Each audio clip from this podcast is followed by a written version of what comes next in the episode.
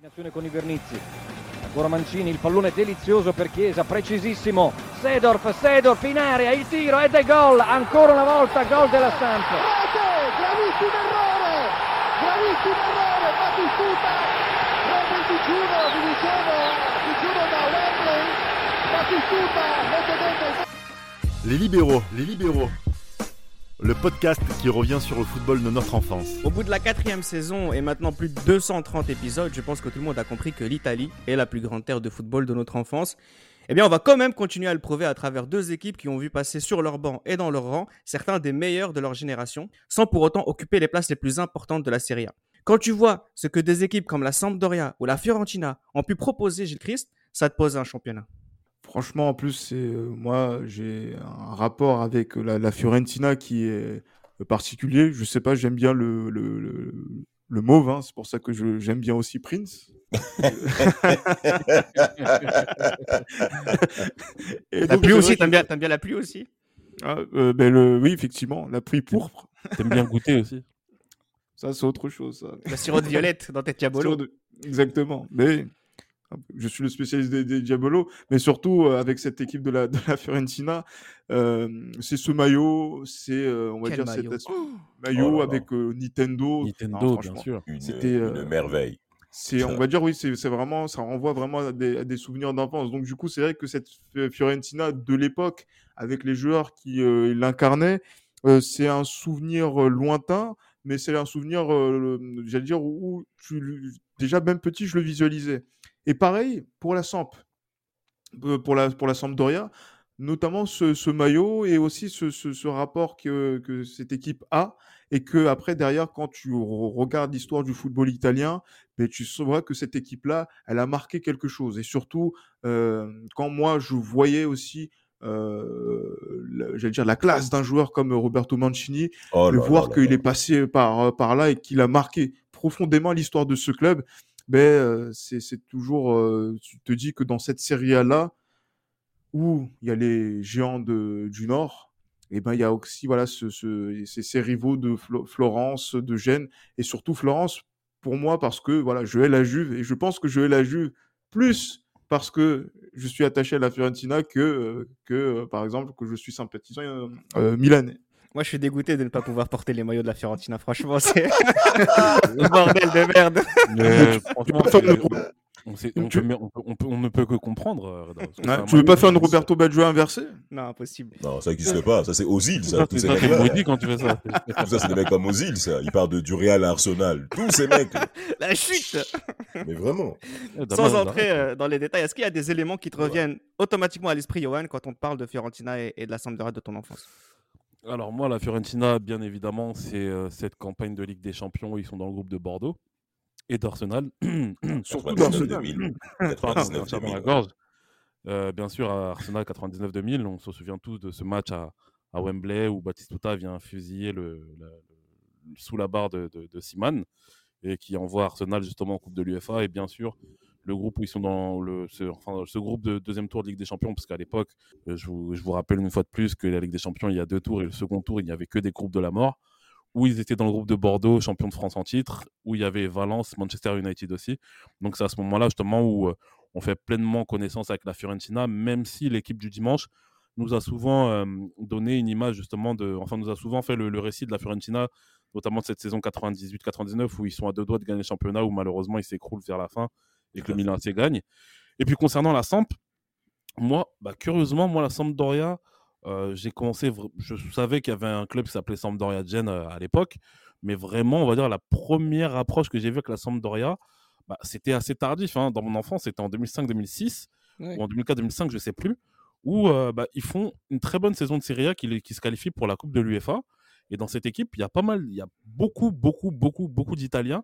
Et dont Ouais, Angelo Palombo. quelques- Voilà, exactement. Et certains, dont certains qui auront quelques sélections justement avec, euh, avec dans l'ordre de la campagne italienne qui, qui, qui les emmène vers la Coupe du Monde 2006, comme euh, Aimo Stefano Diana, comme euh, Francesco Flacchi, ce, ce drogué qui a été, euh, qui a été, euh, qui a été suspendu 800 ans euh, de football par, euh, par les instances du football italien. Et Ah, bien sûr, il y a eu hein. grave. Et bien sûr, il y a eu ce match face à Lens en, en Coupe de l'UEFA 2000, euh, 2005-2006 justement où Lens élimine euh, la Sampdoria de, de cette Coupe de l'UEFA. Mais bien sûr, il y a ce maillot qui est magnifique aussi que franchement, c'est le football italien, c'est ce qu'on aime. C'est ce qu'on aime, Damas. Absolument, moi je, je m'y retrouve totalement dans ces podcasts à condescendance transalpine. Euh, moi, je forcément, je papa. Consonance, euh, Damas. Consonance. Hein? Consonance, ouais. Ah, Consonance. c'est bon, mon condescendance. Oui, on peut l'être un peu. C'est- Merci de m'avoir corrigé. non, non, non, vraiment, moi, tout ce qui est accent transalpin, forcément, je m'y retrouve et euh, je, je, je dis encore une fois merci aux libéraux pour euh, le fait de me contacter pour euh, merde. Ah, je suis ravi, la Fiorentina. En fait, couleur- dire, en fait, Damas, il voulait dire condescendance interiste et consonance inter... merci de m'avoir corrigé. Tu Et en sais, fait, tu sais, j'avais préparé, j'avais préparé quoi comme question?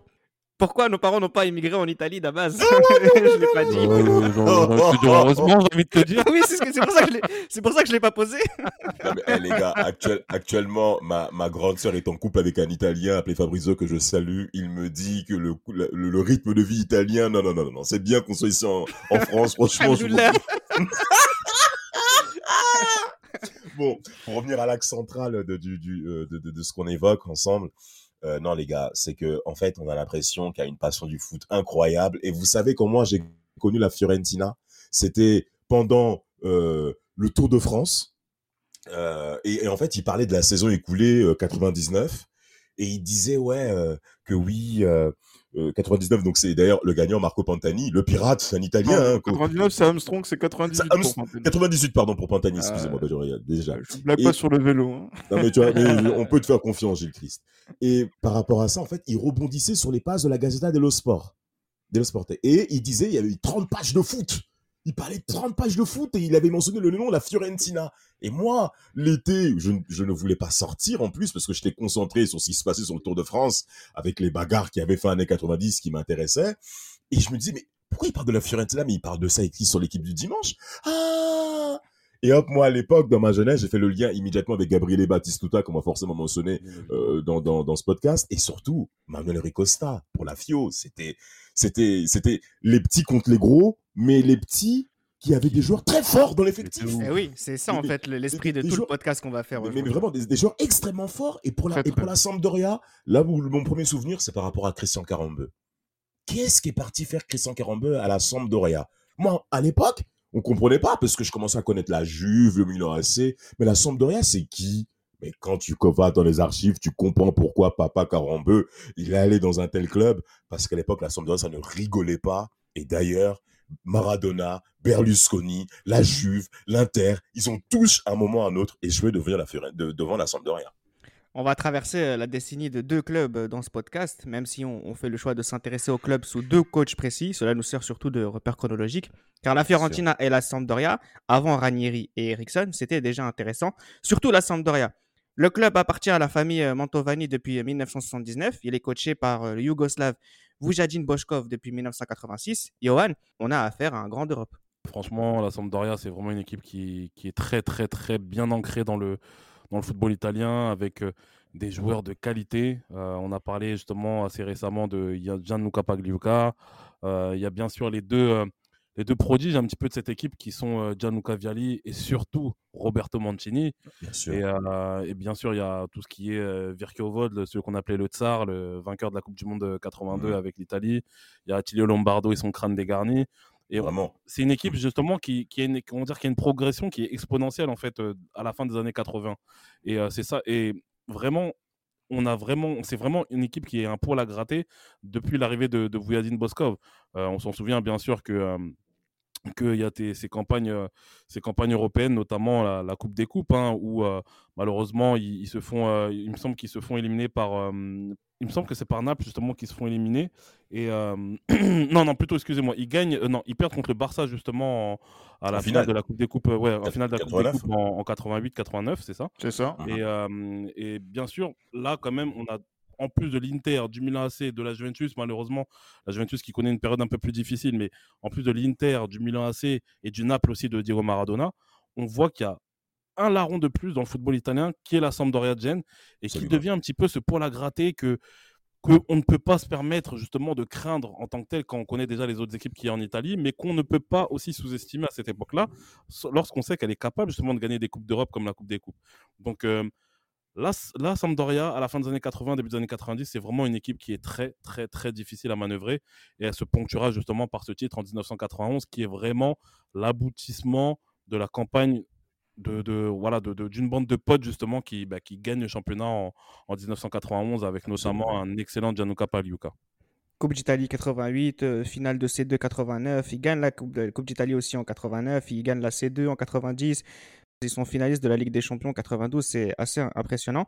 Et en ce qui concerne la Fiorentina, l'histoire est totalement différente. À la fin des années 80, début des années 90, on est plus sur euh, du maintien, Oui. Christ. Oui, du, du, du maintien, de, de la descente aussi en, en, en, en série B. hein. Donc là, c'est vrai que sur, sur, sur cette époque-là, et c'est vrai que c'est euh, assez particulier parce qu'en fait, même dans, les, dans le podcast qu'on est en train de faire, c'est qu'en fait, on a deux grands propriétaires qui décèdent la même année. Incroyable. Euh, voilà, c'est Chigori en- et, euh, et Mantovani. euh, Mantovani. Mantovani, en, en 93, donc à quelques, je vais dire même semaines hein, de, de, de- enfin, oui, c'est ça, quelques semaines Quelques semaines d'intervalle, ouais. d'un intervalle où les deux, les deux, les deux décèdent. En plus, voilà, donc, on va dire, de, voilà, donc il y a l'infarctus qui, euh, qui, qui frappe euh, Monsieur Mario Shishigori.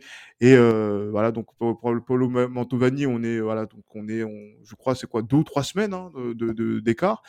Euh, ju- justement, sur, euh, sur, dans, quand on voit cet, é- cet é- dans, dans cet épisode, euh, comment, comment, expliquer, comment expliquer? C'est que c'est euh, c'est particulier cette Fiorentina. Parce que quand le fils reprend euh, la, le club, donc Vittorio, on est dans une période où euh, la Fiorentina, elle était avec Effenberg euh, aux premières places pendant une première partie de saison et après dégringole d'un coup. Mais vraiment, Vraiment. d'un coup, c'est incroyable. Moi, je, c'est, euh, c'est c'est même un, un mystère de, de, de, de se dire que tiens, t'es, euh, t'es, euh, mais t'es, t'es au- Tu commences dire, bien, tu commences bien le championnat, t'es dans le coup en, en janvier et après à la fin de saison, tu joues le maintien et tu, tu descends. Et euh, sur lequel après tu vas repartir sur des joueurs qui avec avec des joueurs comme euh, comme Chiesa qui est là, comme Kanchelskis, comme Batistuta qui qui est, qui est, qui est présent. Euh, Et, Toldo. voilà, Toldo également, Toldo qui était là et justement sur lequel on a fait un- déjà un épisode. Et, et, ce, et ce retour, là, il faut repartir très rapidement. Et c'est vrai que le retour de la Fiorentina en Série A euh, en 94 marque vraiment donc le, le début d'une ère assez importante où on va voir également qu'il y a énormément de trophées qui vont être, euh, enfin des trophées qui vont être gagnés et un, Mm. on va dire, euh, on va voir une Fiorentina qui va être aussi définitivement dans la première colonne de gauche du classement, comme diraient les. Belges, et, euh, qui, qui va, et qui va justement donc euh, euh, gagner ses galons. Viens de parler de la Champions League, mais c'est aussi des, des participations dans les différentes coupes des coupes, coupe euh, UEFA également, et l'avènement d'un joueur qui va faire partie des attractions du Mondial 98, qui est Gabriel, Gabriele Batistuta. Pour euh, répondre un peu à la question pourquoi en fait tout descend très vite, c'est que le château de cartes il était assez fragile quand la famille Tchekigori a, a acheté le club en 90. Euh, Mm. pareil, il y a là aussi là, le problème de, de Baggio, les supporters qui étaient, qui étaient complètement fous. euh, Souvent, Euh, ils sont proches du main- souvent, ils sont proches de la sont- descente. hein. et en fait, ils sont tout le temps proches de la descente et il n'y a que cette finale de la Coupe de l'UEFA 90 qui vient masquer toutes ces crises-là. Donc, quand la famille Tchekigori arrive et qu'on prend Batistuta, Effenberg et, et l'autre groupe, en fait, c'est, ça repose sur c'est un géant qu'on veut créer, mais qui a des pieds d'argile qui sont euh, assez importants et la relégation, Absolument. elle arrive très vite. Et C'est justement en Série B que Ranieri arrive euh, dans ces clubs. Autre chose qui est assez intéressante, c'est que Batistuta était déjà là, Effenberg aussi. Ils sont restés tous les deux en Série B. Donc Mm. voilà, c'est un autre football, c'est une autre époque. On est à tout début des années 90, on vient à peine de naître euh, en ce qui nous concerne. Donc c'est vraiment un autre football dont on ne maîtrise presque rien sur la manière de l'appréhender. Et voilà, je te laisse, je te laisse continuer, Damas. Ben, en plus, par rapport à, à cette Fiorentina qui est en recherche identitaire, il faut pas oublier en effet le clivage que vous avez mentionné avec la Juve. avec cette finale 90, qui a eu où il y a des points d'arbitrage, où il y a eu pas mal de remontrances au niveau ben, euh, de, justement sur le point d'arbitrage là. On a vu des supporters de la FIO exprimer un mécontentement féroce euh, auprès des instances, euh, justement par rapport à ce point-là. Et il y a eu également bah, le, le, transfert de Boggio, comme tu l'as dit.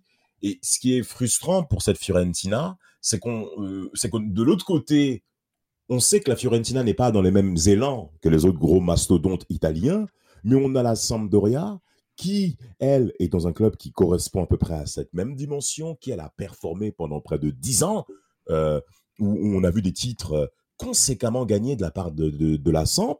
Et quand arrive en effet bah, cette descente en série B, euh, il faut tout reconstruire. Alors maintenant, on va passer un petit peu, si vous permettez, un petit point sur euh, Batistuta, qui lui est arrivé en 91 du côté de la Fiorentina. Il est arrivé comme étant un transfert bidon. Il n'était pas forcément apprécié également de la part des supporters de la Fio. Mais il sa réputation en Argentine n'était pas euh, au, au, top à ce, au moment où il arrive. Fixe, hein, absolument. Ouais, ouais, Donc il était vraiment décrié. Il arrive, les Italiens suivent le même tempo au niveau des, des, supporters de la Viola.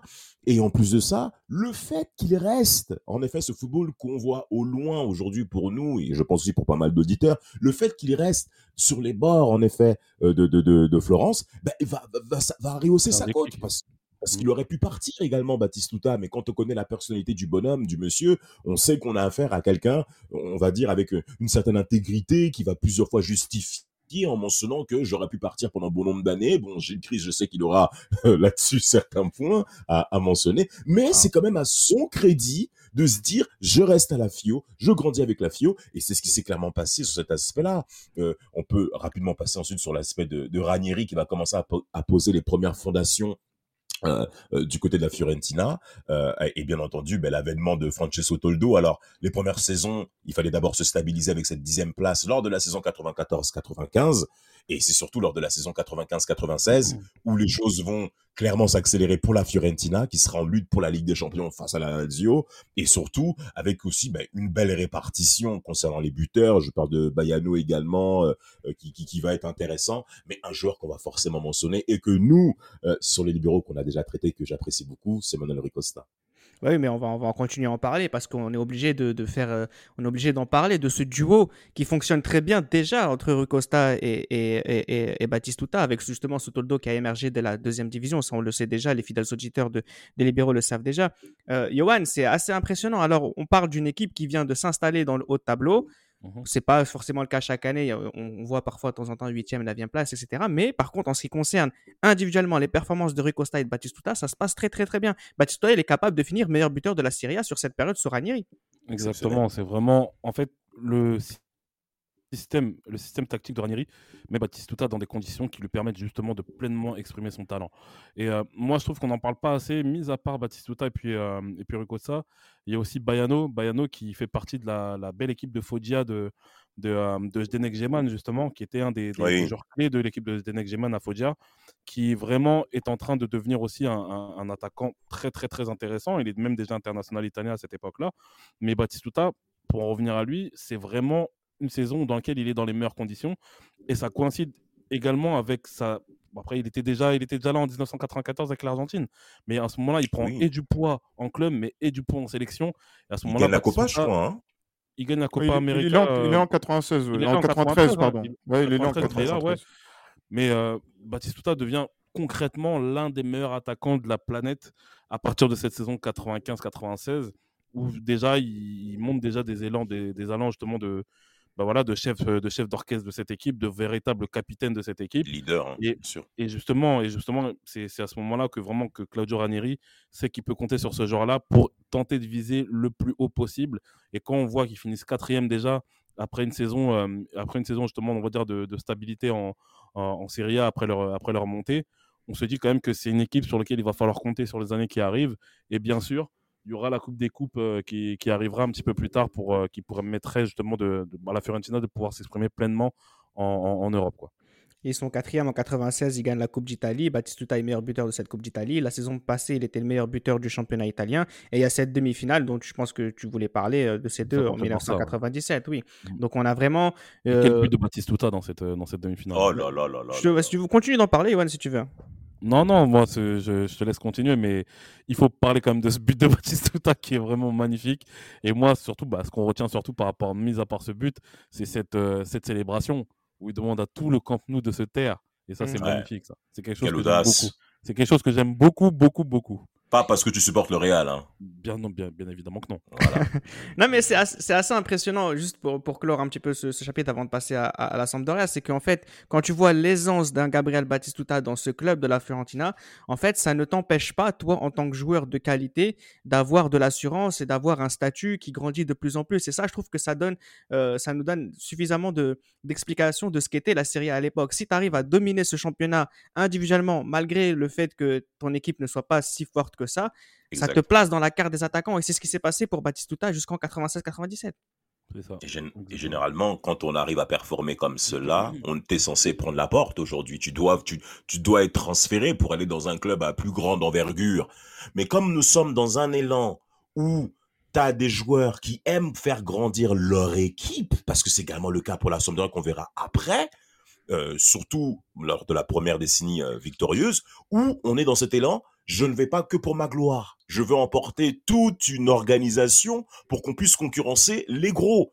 Et ça a été le cas pour la Fiorentina qui a clairement compté dans cette confrontation, notamment face euh, à Barcelone, où ce un but partout, parce que Batistuta, dans cette euh, campagne euh, européenne, va marquer à tous les tours. Exactement. Et ça, c'est important.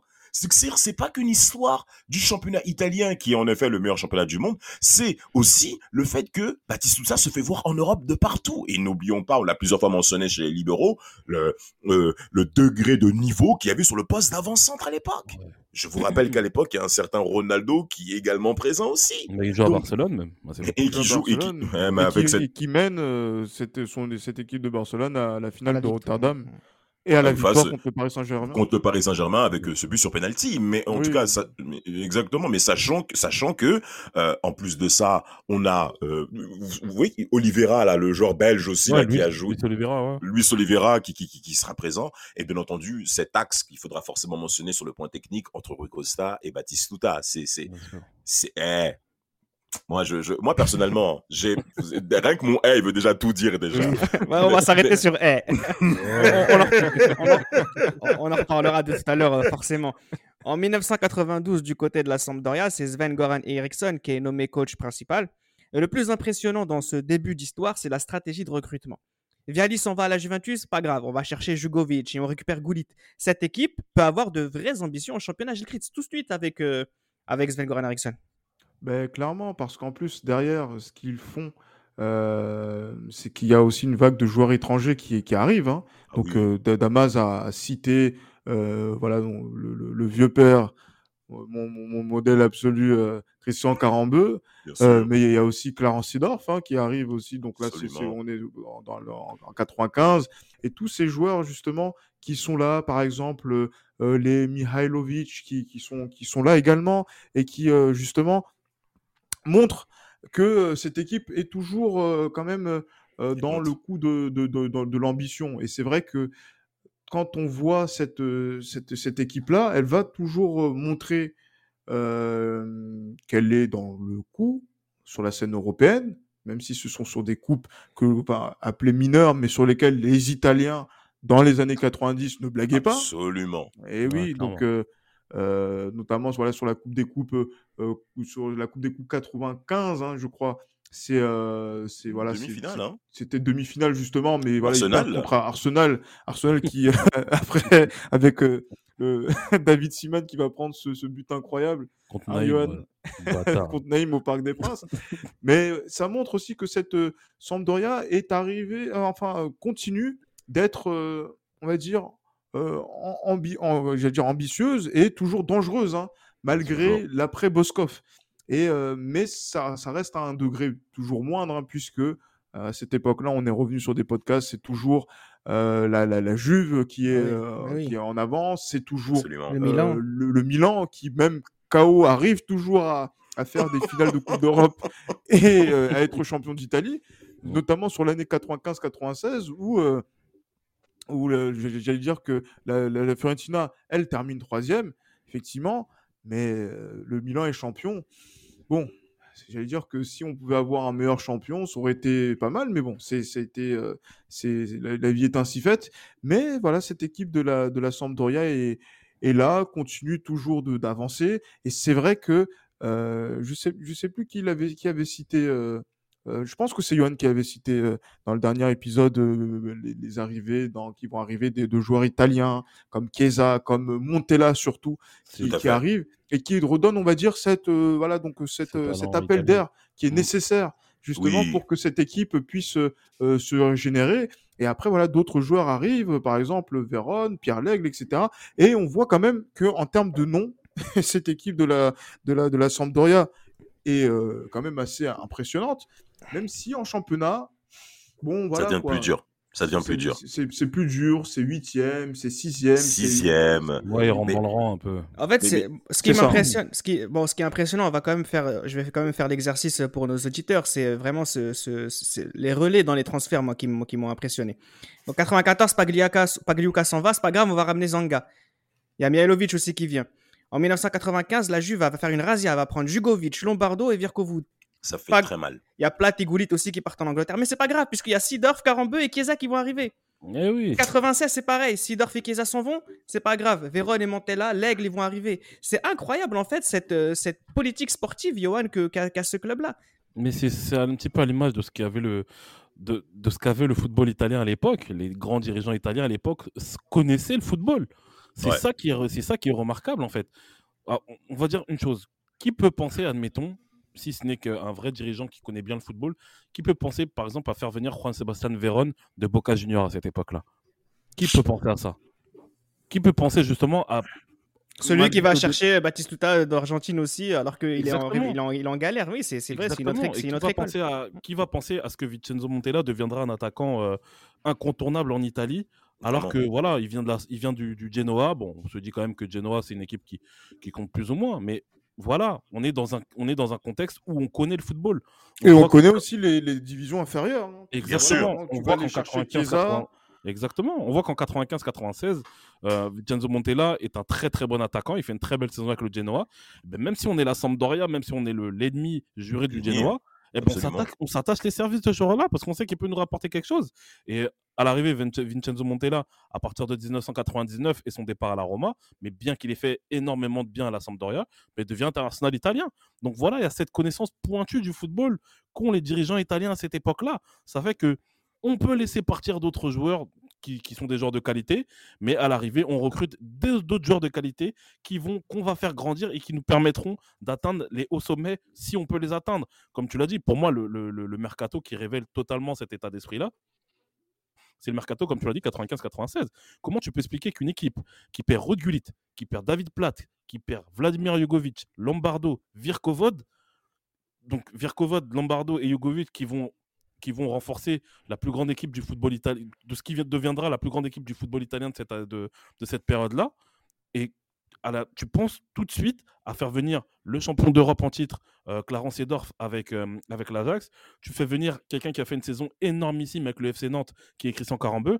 Et tu fais venir Enrico Chiesa, qui vient d'un club modeste, qui est le Crem- Cremonese Cremonese. et qui devient et les trois deviennent les trois deviendront des joueurs qui sont qui compteront pour le football européen.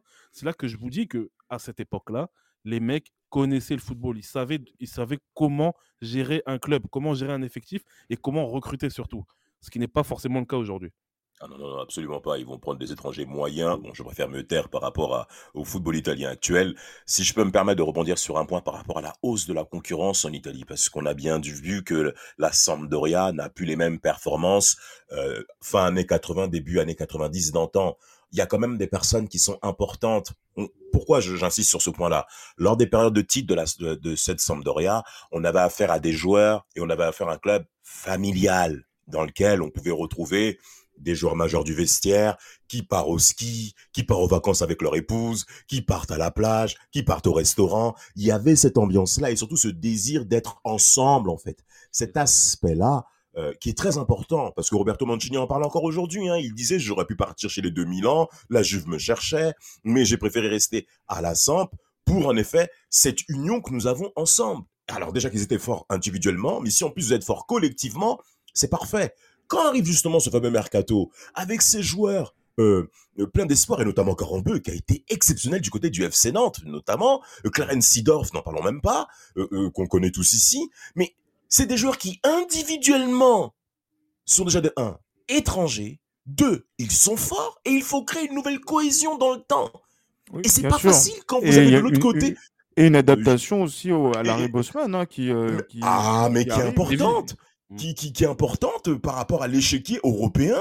Et la Sampdoria va subir aussi les départs des joueurs majeurs du vestiaire. En parlant bien entendu de Lombardo et de Vitirchwood, bien entendu, Pietro, qui, qui, qui comptait en termes de leadership par rapport à ce club qui n'est pas de la même dimension euh, bah, que, que les gros mastodontes qu'on connaît. Et ce qui a manqué à la Sampdoria, je pense même pour aller plus haut, c'est cette finale 92. Je, je le crois, parce que il y a une cassure après cette... y a- y a- et c'est tout à fait compréhensible, c'est la fin d'une époque. euh, Oui, de par oui, rapport parce que, à- je veux- à parce que échec. je- Bo- Boskov euh, se, se retire à ce moment-là. Et Bien sûr. je pense qu'il il pense avoir tiré le, le, Le maximum. Non, il est le, cuit, max- il est le- cuit. le max- le maximum et être champion 91 et finaliste de la Coupe d'Europe euh, 92. Oh là là. euh, voilà, c'est quand même. euh, ouais, tu dis ça. Oui, voilà, clairement. Non, et dis- surtout que, tu- t- et que tu et que tu gagnes et tu gagnes la tu gagnes une Coupe d'Europe en 90. Donc du coup, c'est tout c'est un c'est un Il un- peut rien faire de plus, lui. Non, il peut rien. Exactement. Lui à son niveau, ouais, Exactement. il a tout il a tout Monsieur- accompli, il a accompli le maximum. Monsieur, bravo. En 1997, Ranieri et Sven Goran Eriksson quittent leurs clubs respectifs. C'est assez troublant comme coïncidence hein, quand on sait déjà ce qu'avait dit Giris tout à l'heure que les pères Mantovani et Chikigori sont tous les deux morts en 93 et vous avez là les deux joueurs, les deux coachs qui partent en, en- en 1997 hein, avant que leur fils euh, ne prenne la présidence jusqu'au jusqu'au début des années 2000. Alors c'est justement de ça dont on va traiter rapidement maintenant les clubs du départ des coachs dont on a parlé à la chute sportive et administrative. Pour euh, moi j'avais prévu aussi de faire peut-être un petit focus. hein, je pense qu'on est obligé, on le doit à nos auditeurs, même si on en a fait un podcast sur l'un et l'autre, euh, sur cette période post-Ranieri et début année 2000 sur le duo Ah oui. Rui Costa-Batistuta. Bien sûr. Parce que euh, c'est de cette période-là, j'écris dont on a le plus de souvenirs d'eux. Il faut, faut dire ce qui est. c'est c'est- c'est- Et à ce moment-là, on se dit pas que la Fiorentina est un petit club, puisqu'on voit cette euh, Fiorentina à la télévision, on voit Batistuta faire des folies, et on, on se dit juste que ce mec est fort, en fait, on pense à rien d'autre. Oui, bien, clairement, clairement et bien évidemment.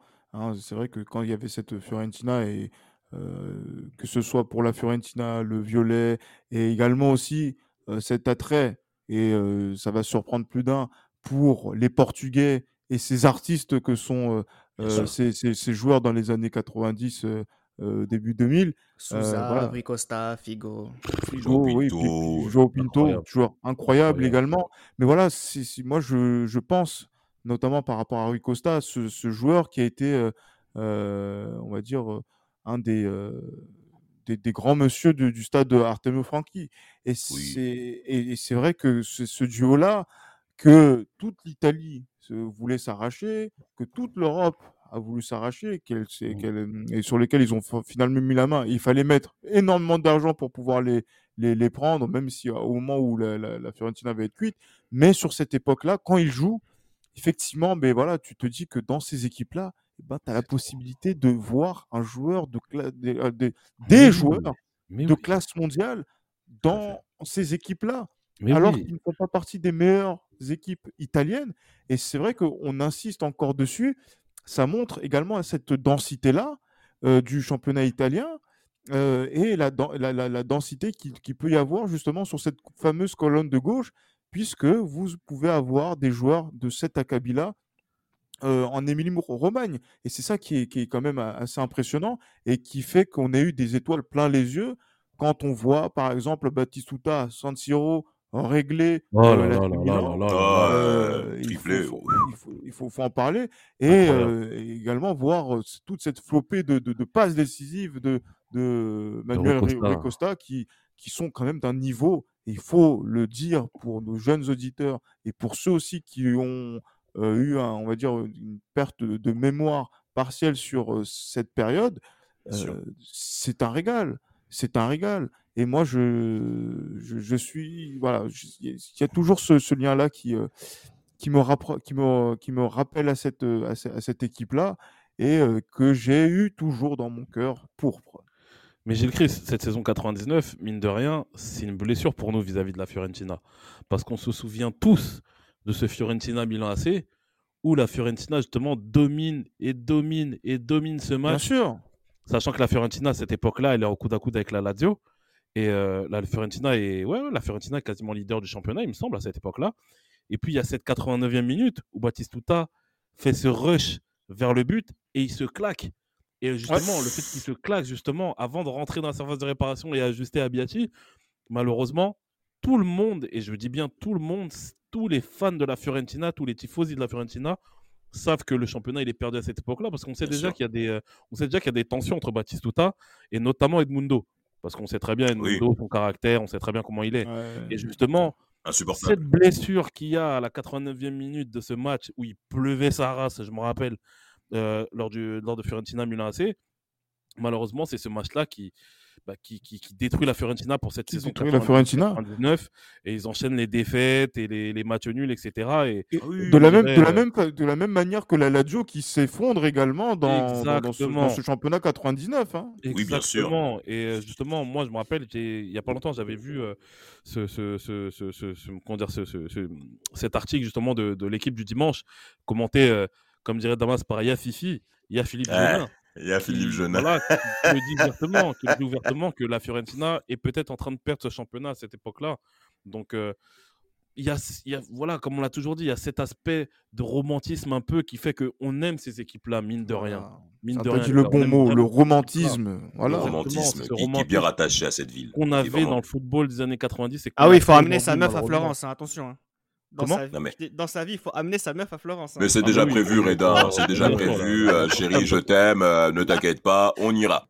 Mais, mais- Bien mais si, on fait, si, bah, si on fait le bilan, la Fiorentina, sur les 14 dernières rencontres du championnat d'Italie, ce n'est que trois victoires de cette saison Mais bien sûr, mais 98-99. Ils font un mois de mars et un mois d'avril catastrophique. Et la grande, et la grande chose dont on se souvient par rapport à cette équipe de la FIO, mais c'est qu'il n'y avait jamais de banc. On savait Ouais, y que ça tirait. Ouais, y a pas de On savait que ça tirait au niveau de l'effectif. À notre grand regret, parce que quand on les voit jouer au football, on est tous ravis. On est tous sous le charme de ce qu'elle produit techniquement parlant. Des joueurs forts dans une équipe qui n'a pas la même dimension que des autres et dont on sait inconsciemment, malgré notre jeune âge, mais qui n'ont pas la même profondeur pour pouvoir être performants sur les différents tableaux. Et cette grande contrainte par rapport à 799 qui a, qui a, qui nous a quand même beaucoup touché, hein. Ce titre vraiment du Milan, euh, bon, c'est vrai qu'il est quand même Un euh, titre. Non mais non, mais arrêtez. Mais ça prouve le pourquoi du Milan, c'est un grand club. En tout cas, c'était un grand club. Mais, mais, mais, mais justement, cette saison 99 était quand même marquante parce que si vous vous souvenez bien de ce qui se passait un petit peu dans les autres pays, notamment en France, il y a des luttes qui sont quand même intéressantes. Et ben, en Bien sûr, Italie, on- on- mais bien sûr. Et donc, on y retrouve par rapport à- au schéma italien dans des clubs qu'on ne voyait pas forcément mis en avant, avec notamment la Lazio. Et quand on voit cette Fiorentina rater de peu euh, cet aspect du titre, euh, on se souvient que l'été chiant. 99, c'était compliqué par rapport à Batistuta avec les instances euh, florentines, avec euh, pas mal de petits de petites tensions aussi. Hein. Avec 9 ans maintenant passés dans le club sans le titre majeur, ça fait mal à Batigol. Et Euh, déjà en 98, ce qu'il faut pas oublier, c'est que euh, quand, euh, quand euh, Alex Ferguson souhaite acheter un attaquant supplémentaire, euh, où euh, voilà, ils sont de Kluivert, ils sont aussi Batistuta à cette époque-là, pour savoir Mhm. si Batistuta est chaud pour rejoindre Manchester United. Bon, pour le coup, il, il- il se remettra sur, sur York, bien sûr, qui lui, qui lui aussi fera une énorme saison 98-99, mais il est clair qu'on sent que c'est peut-être bientôt la fin entre Batistuta et puis, euh, et puis la Fiorentina. Quoi. On a une très belle équipe aussi en 99-2000 avec euh, Torricelli, Gilivio, Chiesa Ah ouais. et Mijatovic aussi, hein, que vous connaissez Ouais, bien. Ouais, Bien sûr, Pedrag, bien sûr. ami. En 2000, Trapattoni, on n'a pas cité, mais c'est Trapattoni le coach sur cette période, s'en va. Mais surtout Batistuta, justement. Batistuta qui avait besoin de, de, de ce nouveau. euh, De, ce nouveau projet, de gagner un titre tout simplement. Mm. On l'a plusieurs fois mentionné dans les libéraux. euh, Capello a dit Je veux un attaquant, je serai champion. Il a eu son attaquant, il a été champion avec la Roma en 2001, un, un- titre qui tient particulièrement au cœur de, de Damas.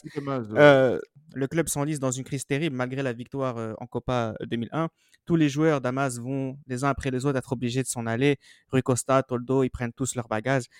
La, la, euh, la Fiorentina est en train de mourir.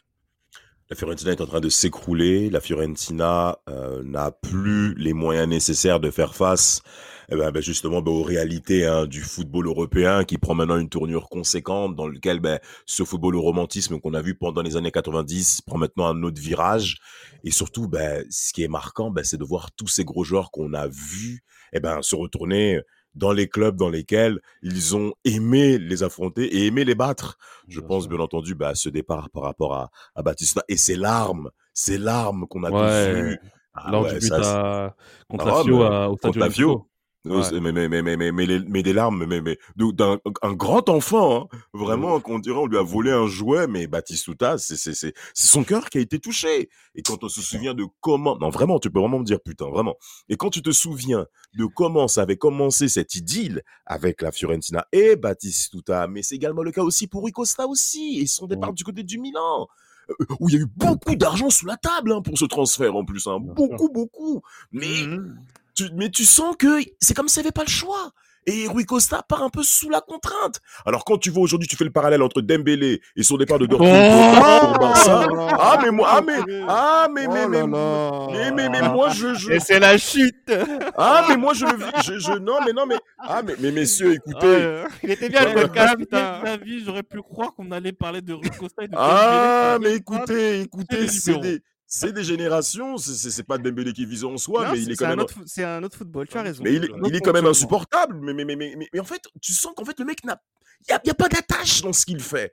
Bah c'est fini, ça. le, le quoi de Ricosta, ça nous a tous marqués. Et, et, et, et surtout, après, c'est la suite financière de la Fiorentina qui rate même. Je crois même qu'il gagne quand même une Coupe d'Italie en 2001, 2001, malgré oui, tout. C'est ça, oui, tout Ouais, il gagne, ouais, il gagne la Coupe d'Italie en tu sens que 2001. c'est. c'est- c'est- Mais tu Mais sens que c'est le. en 2002, par exemple, que, euh, qu'ils finissent 17ème et que euh, le meilleur buteur de, de cette saison-là, la Fiorentina, c'est Adriano avec 6 buts, sachant qu'Adriano arrive au mercato d'hiver.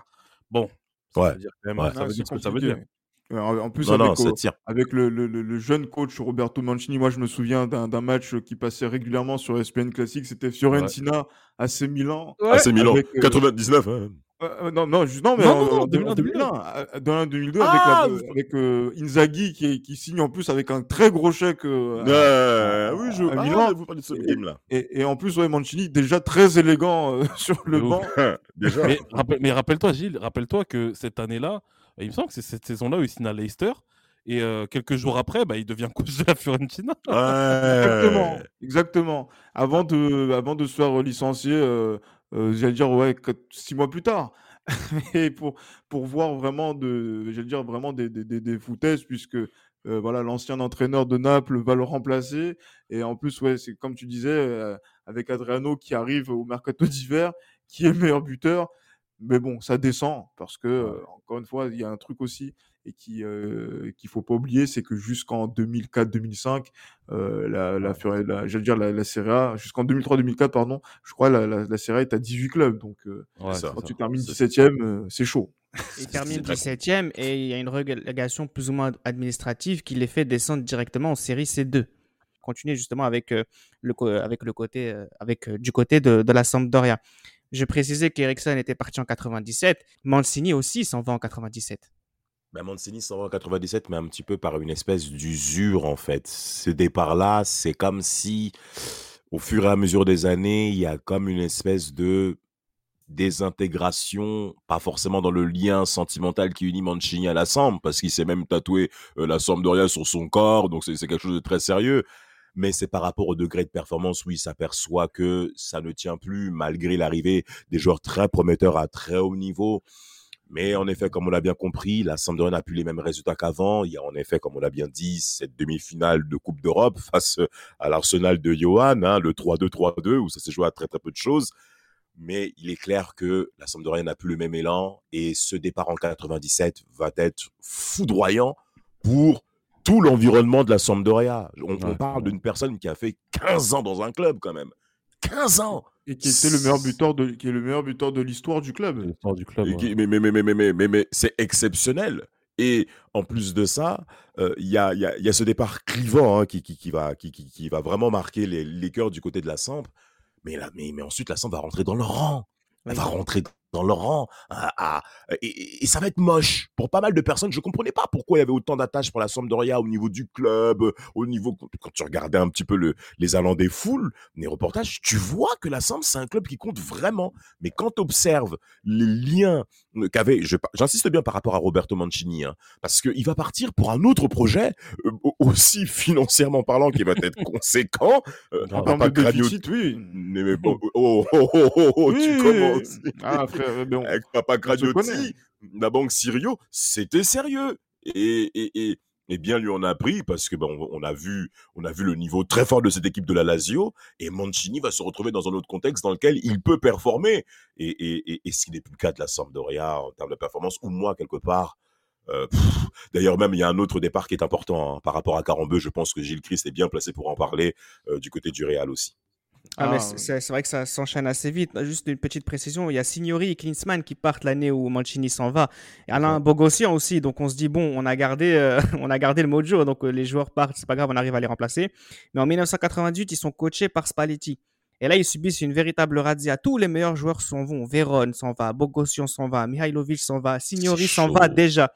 Et Ouais. si les autres années, ils avaient l'habitude de remplacer très vite, en 98, il n'y a que Ortega qui est récupéré. Bon, déjà, ça vous place un petit peu Le voilà, contexte. le contexte, c'est surtout que voilà, on arrive toujours à aller chercher des mecs, mais Mm. c'est tout. Il y a que Ortega qui vient. Et non, mais après, sinon, c'est vrai que dans le club, à ce moment-là, Johan, il reste Mantella, Pierre Lègle, mais la relégation, encore une fois, sportive, elle arrive tout de suite.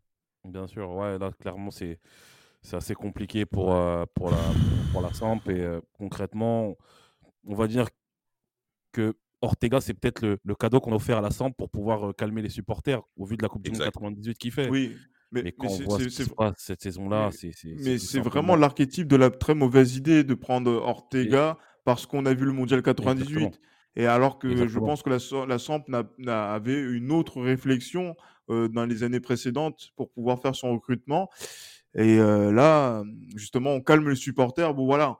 Vous avez vu euh, un Argentin qui a fait des, des-. Voilà. C'est ça. T'inquiète, t'inquiète. Eh ben non, ça marche pas comme ça. là. Mais non. Ça non. marche pas comme Le ça le foot. Le t'inquiète du mec qui doit de l'oser et qui se fait poursuivre. là. Non, mais, Bien non, mais la. Fiore- la Fiorentina, au cours de cette saison 98-99, elle fera 13 matchs sans victoire. C'est, La Samp, la la.